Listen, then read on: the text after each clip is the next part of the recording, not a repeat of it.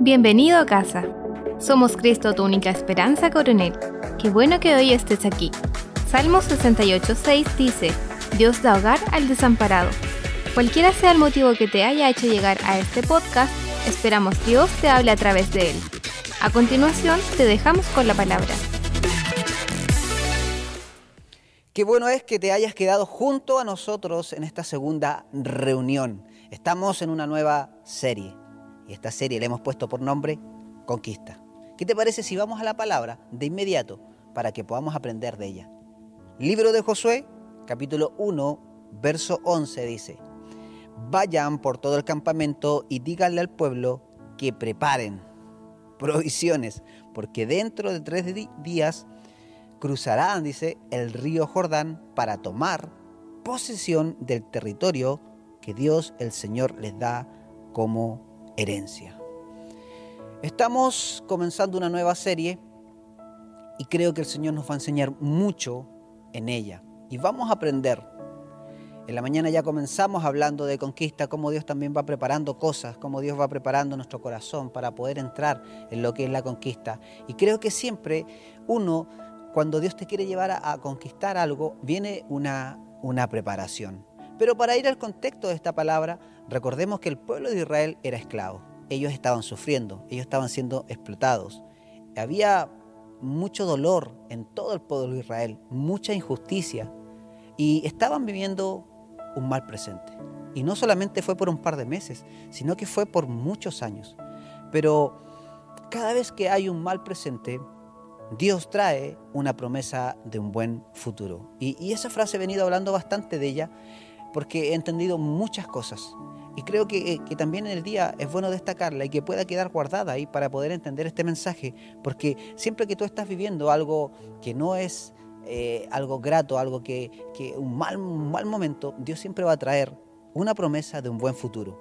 El pueblo de Israel, y fíjate que el pueblo de Israel tenía para ellos una promesa lista. A ver, pero me quiero detener un poco ahí. ¿Por qué? Porque Dios vio la injusticia, Dios vio el dolor, el sufrimiento. Dios le había dado fecha de vencimiento a todos sus problemas y Él determinó que iba a sacar al pueblo de Israel de esa esclavitud. Y el pueblo de Israel podemos ver y entender nosotros hoy día, después de muchos años que pasó esto, que ellos tenían la promesa lista para ellos. O sea, ya estaba listo, estaba firmado el decreto, ya se había firmado, ya Dios lo había firmado, estaba listo, o sea, ya estaba promulgado, ya estaba escrito en el diario oficial, estaba todo listo. Había una promesa de que Dios los iba a sacar de esclavitud y lo iba a llevar a un mejor lugar. Pero lamentablemente, a pesar de que el pueblo de Israel tenía una promesa lista para ellos, lamentablemente ellos no estaban listos para la promesa. Y creo que también eso hoy día nos pasa a nosotros. Todos como, en general, como pueblo de Dios, Dios tiene promesas para nosotros, para tu vida, para mi vida, para todos los que hoy día estamos conectados. Dios tiene promesas para nosotros y que están listas y que están firmadas, están ahí en el diario oficial. Pero el, el detalle está en que nosotros no estamos preparados para recibir sus promesas. Y es ahí el centro de este mensaje, porque debemos de entender que Dios siempre, Él nos quiere preparar. Y, y, tenemos que entender que en medio de, de, de, esta preparación vamos a tener que vivir cosas. Fíjate que por todo el desierto el pueblo de Israel se enfrentó a exámenes que tenía que pasar, a pruebas, y lamentablemente ellos reprobaron en todas. Prueba que se les presentaba, las reprobaban. Y, lamentablemente esa generación no pudo llegar a esa promesa.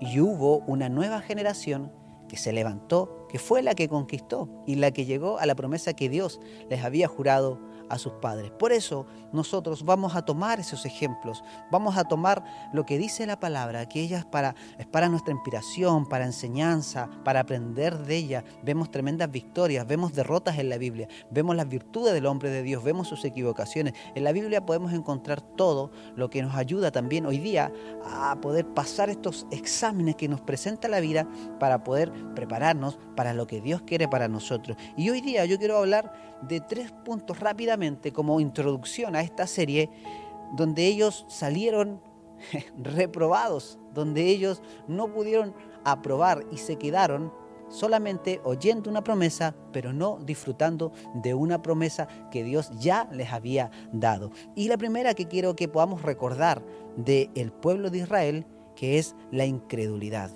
Lamentablemente, en primer lugar, una de las razones por las cuales Israel no entró en la tierra prometida fue porque nunca apreciaron las promesas de Dios. Ellos siempre estuvieron en incredulidad, nunca apreciaron las promesas de Dios para su vida. Cada vez que yo leo esa historia, y fueron una de las que me encantaron cuando comencé a leer la Biblia, las del pueblo de Israel. Imagínate todas las señales que, estuvieron con Moisés, todo lo que vivió Moisés, solamente para sacar al pueblo de esclavitud. Luego, en su primer desafío con toda la gente, con todo el pueblo, el mar se abre. Imagínate, llegas al mar, nosotros vivimos frente al mar, llegas al mar y por atrás tuyo viene todo un ejército con caballos, con toda su tecnología. Hoy día podríamos decir con sus tanques, con sus jeeps, con todo lo mejor y, y no tendríamos escapatoria. Pero milagrosamente, ¿qué es lo que pasa?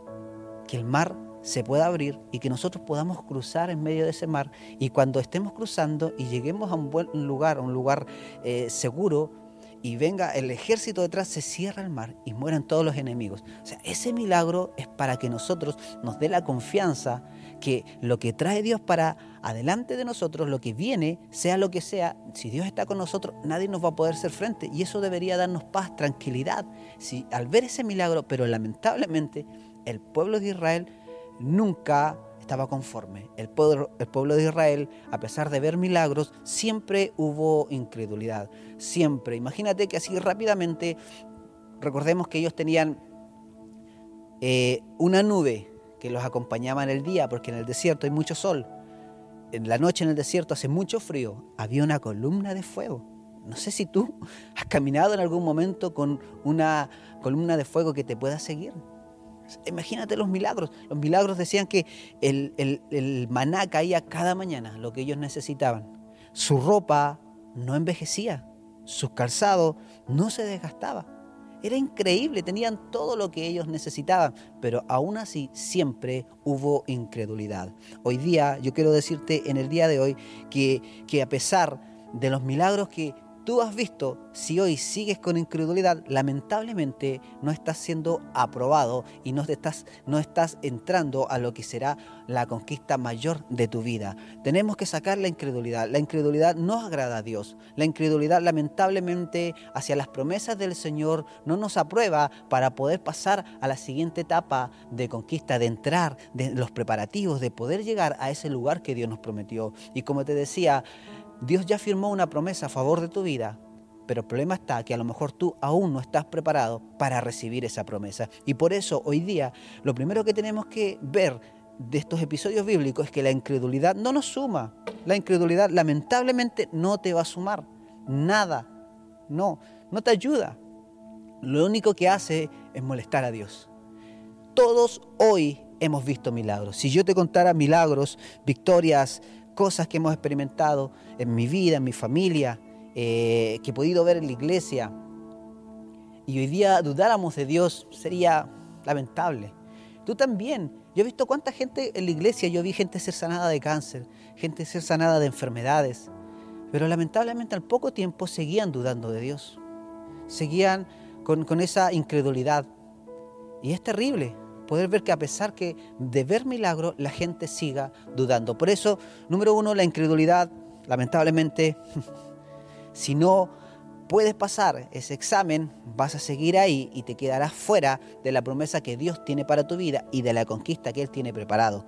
Hoy día como iglesia nosotros estamos entrando a la conquista. Este es el año de la posesión. Vamos a llegar a esa tierra. Ya estamos conquistando esa tierra y la vamos a poseer este año.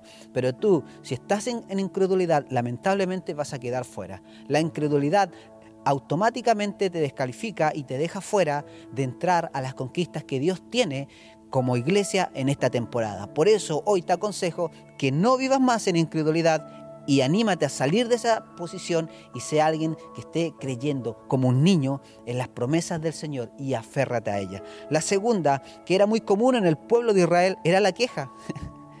Ellos se comenzaron a quejar. Eh, imagínate que tenían todo como lo que ya te nombré, el, alimento, la calefacción, todo. Y ellos en un momento se aburrieron de eso. Y eso es algo tan común. Nosotros muchas veces nos aburrimos de lo que Dios nos está dando. Si vamos a la Biblia, en el libro de Números, capítulo 11, del verso 4 en adelante, dice que la gente extranjera que se mezcló con el pueblo de Israel tuvieron un vivo deseo y, y dice que volvieron a llorar y dijeron, ¿quién nos diera de comer carne? Nos acordamos del pescado que comíamos en Egipto, de, los pepinos, de los melones, los puerros, las cebollas y los ajos, y ahora nuestra alma se seca, pues nada sino que este maná ven nuestros ojos. Ellos comenzaron a quejarse del maná, comenzaron a recordar lo que les daban cuando ellos eran esclavos y, se olvidaron del sufrimiento, se olvidaron de los látigos, se, se olvidaron de que lo, estaban explotando, se olvidaron de dónde Dios los había sacado y comenzaron a quejarse por la comida. Y lamentablemente la queja, cuando, cuando hay algo que, que viene de Dios y cuando viene esa queja en nosotros, lamentablemente también nos comienza a descalificar, nos comienza a apartar de lo que Dios tiene para nosotros. Ellos se quejaron. Ellos dijeron, ay, cómo echo de menos esas cebollas, cómo echo de menos esos ajos. Y a pesar que ellos tenían que trabajar fuertemente para ganárselo, a pesar que ellos tenían que estar de sol a sol trabajando, y acá Dios los sacó y le estaba dando ese alimento sin ningún costo, gratis. Y todo lo que Dios nos da es bueno. Todo lo que Dios nos da es agradable y ellos se quejaron de ello. La queja siempre estuvo en el pueblo de Israel. Y hoy día podemos sacar la queja. ¿Qué te parece si saquemos la queja? La queja es tan común en nosotros que cada vez que comenzamos con queja nos comenzamos lamentablemente a turbar. Nos comenzamos, es verdad, hay mucha injusticia. Siempre va a haber injusticia en todos lados. Siempre van a haber cosas que no son justas. Que uno dice, ¿por qué, ¿por qué esta injusticia? Pero debemos aprender a confiar en Dios, que hay un Dios justo, que hay un Dios que también Él va a ver la injusticia y sin duda la justicia de Dios en algún momento va a caer también para nosotros.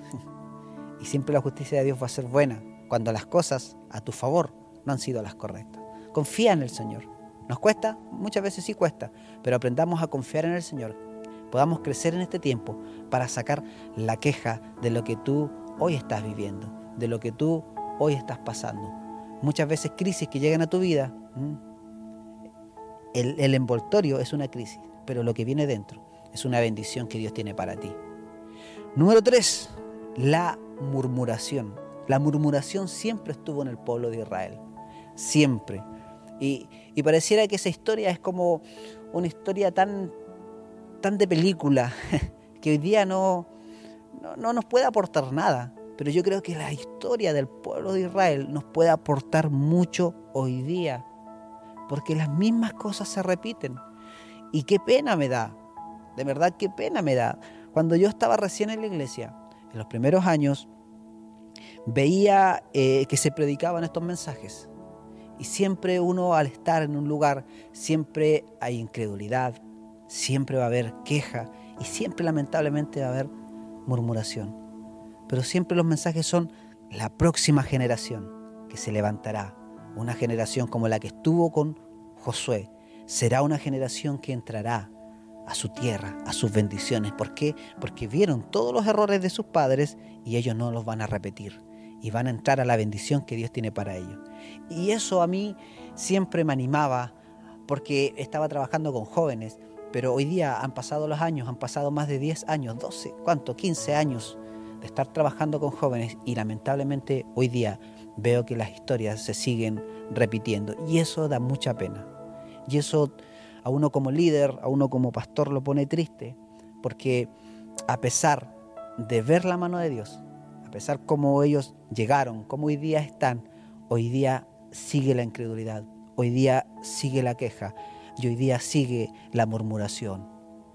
No podemos perder la fe, no podemos perder esa, eso que nos llena de, de esperanza de que en algún momento se levantará una generación que diga, yo voy a ir por mi conquista, por mi tierra, y no comenzaré con las cosas del pasado, porque quiero que hoy día lo que el Señor tiene, esa promesa que tiene para mi vida, yo quiero estar preparado para recibirla. Por eso hoy día, si en tu vida hoy está entrando todo esto, si hay murmuración, lamentablemente eso te saca de las promesas que Dios tiene para tu vida.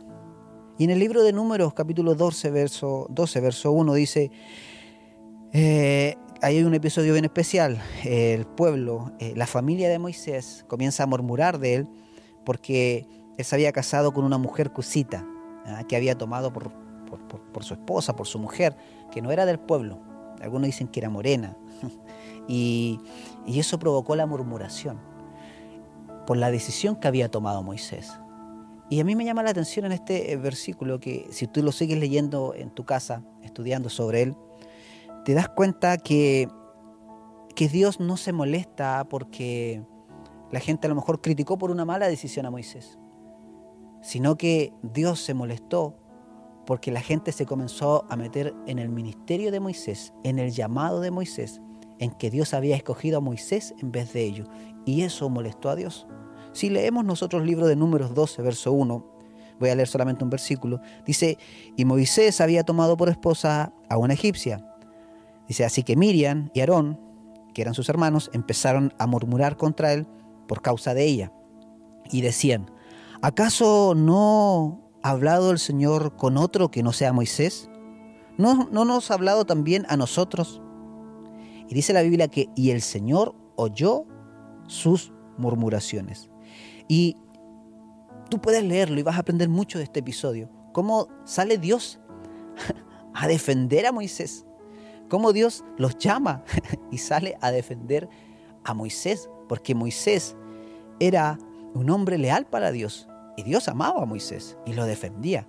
Entonces en este episodio nosotros podemos ver que Moisés tomó una mala decisión, que muchas veces el liderazgo, no sé, o, uno como hombre puede tomar malas decisiones, se puede equivocar.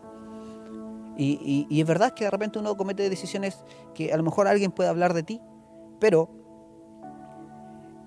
a Dios no le agrada cuando la gente comienza a meterse en el llamado de una persona, en que Dios lo ha escogido, en que Dios lo puso en un lugar. Eso es lo que a Dios no le agrada y, a Dios lo enojó. Y a Dios lo sacó ahí de, de su enojo. Si tú lees este versículo te das cuenta que los reprende.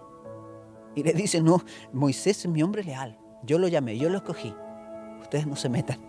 Y al salir de esa conversación, su piel se puso blanca, llena de lepra, porque Dios se había molestado con Miriam y con Aarón. ¿Qué quiere decir esto?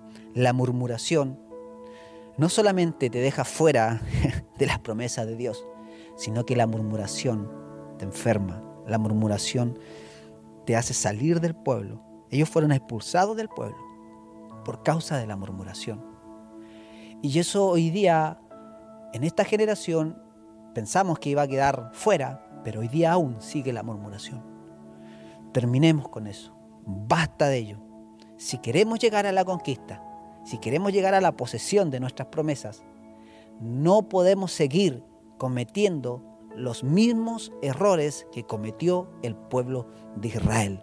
No podemos caer en la incredulidad, no podemos darle lugar a la queja, no podemos darle lugar a la murmuración hacia nuestros pastores, hacia nuestros líderes. No podemos caer en eso, porque lamentablemente automáticamente eso te dejará fuera de las promesas que Dios tiene para tu vida. Y yo ya quiero ir terminando porque estamos solamente en la introducción de esta serie. Hay mucho que seguiremos compartiendo. Pero quiero decirles a todos, y que la segunda semana vamos a hablar un poco más de esto, que todo el pasado, que todo lo que tú viviste, ejemplo, desde ayer hacia atrás del mes pasado o de antes de la pandemia, eso queda atrás. Si tú hoy quieres seguir trayendo el pasado hacia este presente o hacia tu futuro, estás haciendo lo peor. Hay que dejar el pasado atrás. Y termino diciendo estas palabras que Dios le habla a Josué, capítulo 1, verso 2, y dice, mi siervo Moisés ha muerto. Ahora pues, levántate y pasa este Jordán, tú y todo este pueblo, a la tierra que yo les doy a los hijos de Israel. Dios le dice, mi siervo Moisés ha muerto, ya quedó atrás, hay un pasado, pero tienes que levantarte para seguir avanzando y llevar a este pueblo a la tierra que yo les voy a dar.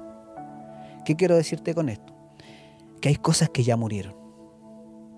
Por favor, hey, ¿cómo te lo digo? Hay cosas que ya murieron. Hay cosas que ya no vale la pena recordarlas. Es que me hirieron, es que dijeron eso de mí, es que me ofendieron, es que me dejaron fuera, es que el pasado y, y murieron. Hay cosas que ya murieron, que no podemos estar ahí trayéndolas a nuestro presente y llevándolas a nuestro futuro. Tienes que aprender a dejar las cosas que han muerto atrás. Si no logras, iglesia, hey, jóvenes, generación que se está levantando en este tiempo, si no logras dejar cosas del pasado, ya murieron, no puedes seguir con rencores del 2005, no puedes seguir con rencores del 2010, no puedes seguir con la ofensa del 2012, no puedes seguir con el problema del 2015, no puedes seguir recordando lo que te hicieron en el 2018, no puedes seguir pensando en ese, no sé, en ese problema del 2019. Tienes que dejarlo atrás porque hay, hay cosas que ya murieron y que tienes que seguir adelante. Y quiero decirte hoy día que debes de dejar el pasado atrás para que puedas ir a lo que Dios prometió para vida. Iglesia local, como iglesia en el día de hoy, Dios nos está hablando. Dios nos está preparando. He podido ver como ya muchas personas han conquistado cosas para su vida. Y he visto gente hoy día que está conquistando, que está haciendo esto. No he escuchado incredulidad, no he escuchado queja y no he escuchado murmuración en ellos. Y he visto cómo Dios les está dando sus conquistas. Usted también puede vivirlo, pero no cometa los mismos errores del pueblo de Israel. No sigamos trayendo el pasado, ni quejándonos, ni murmurando, ni con mayor incredulidad. Dios nos está preparando para la conquista. Gracias por quedarte junto a nosotros. Esperamos que tu vida haya sido bendecida. Siempre serás bienvenido a casa.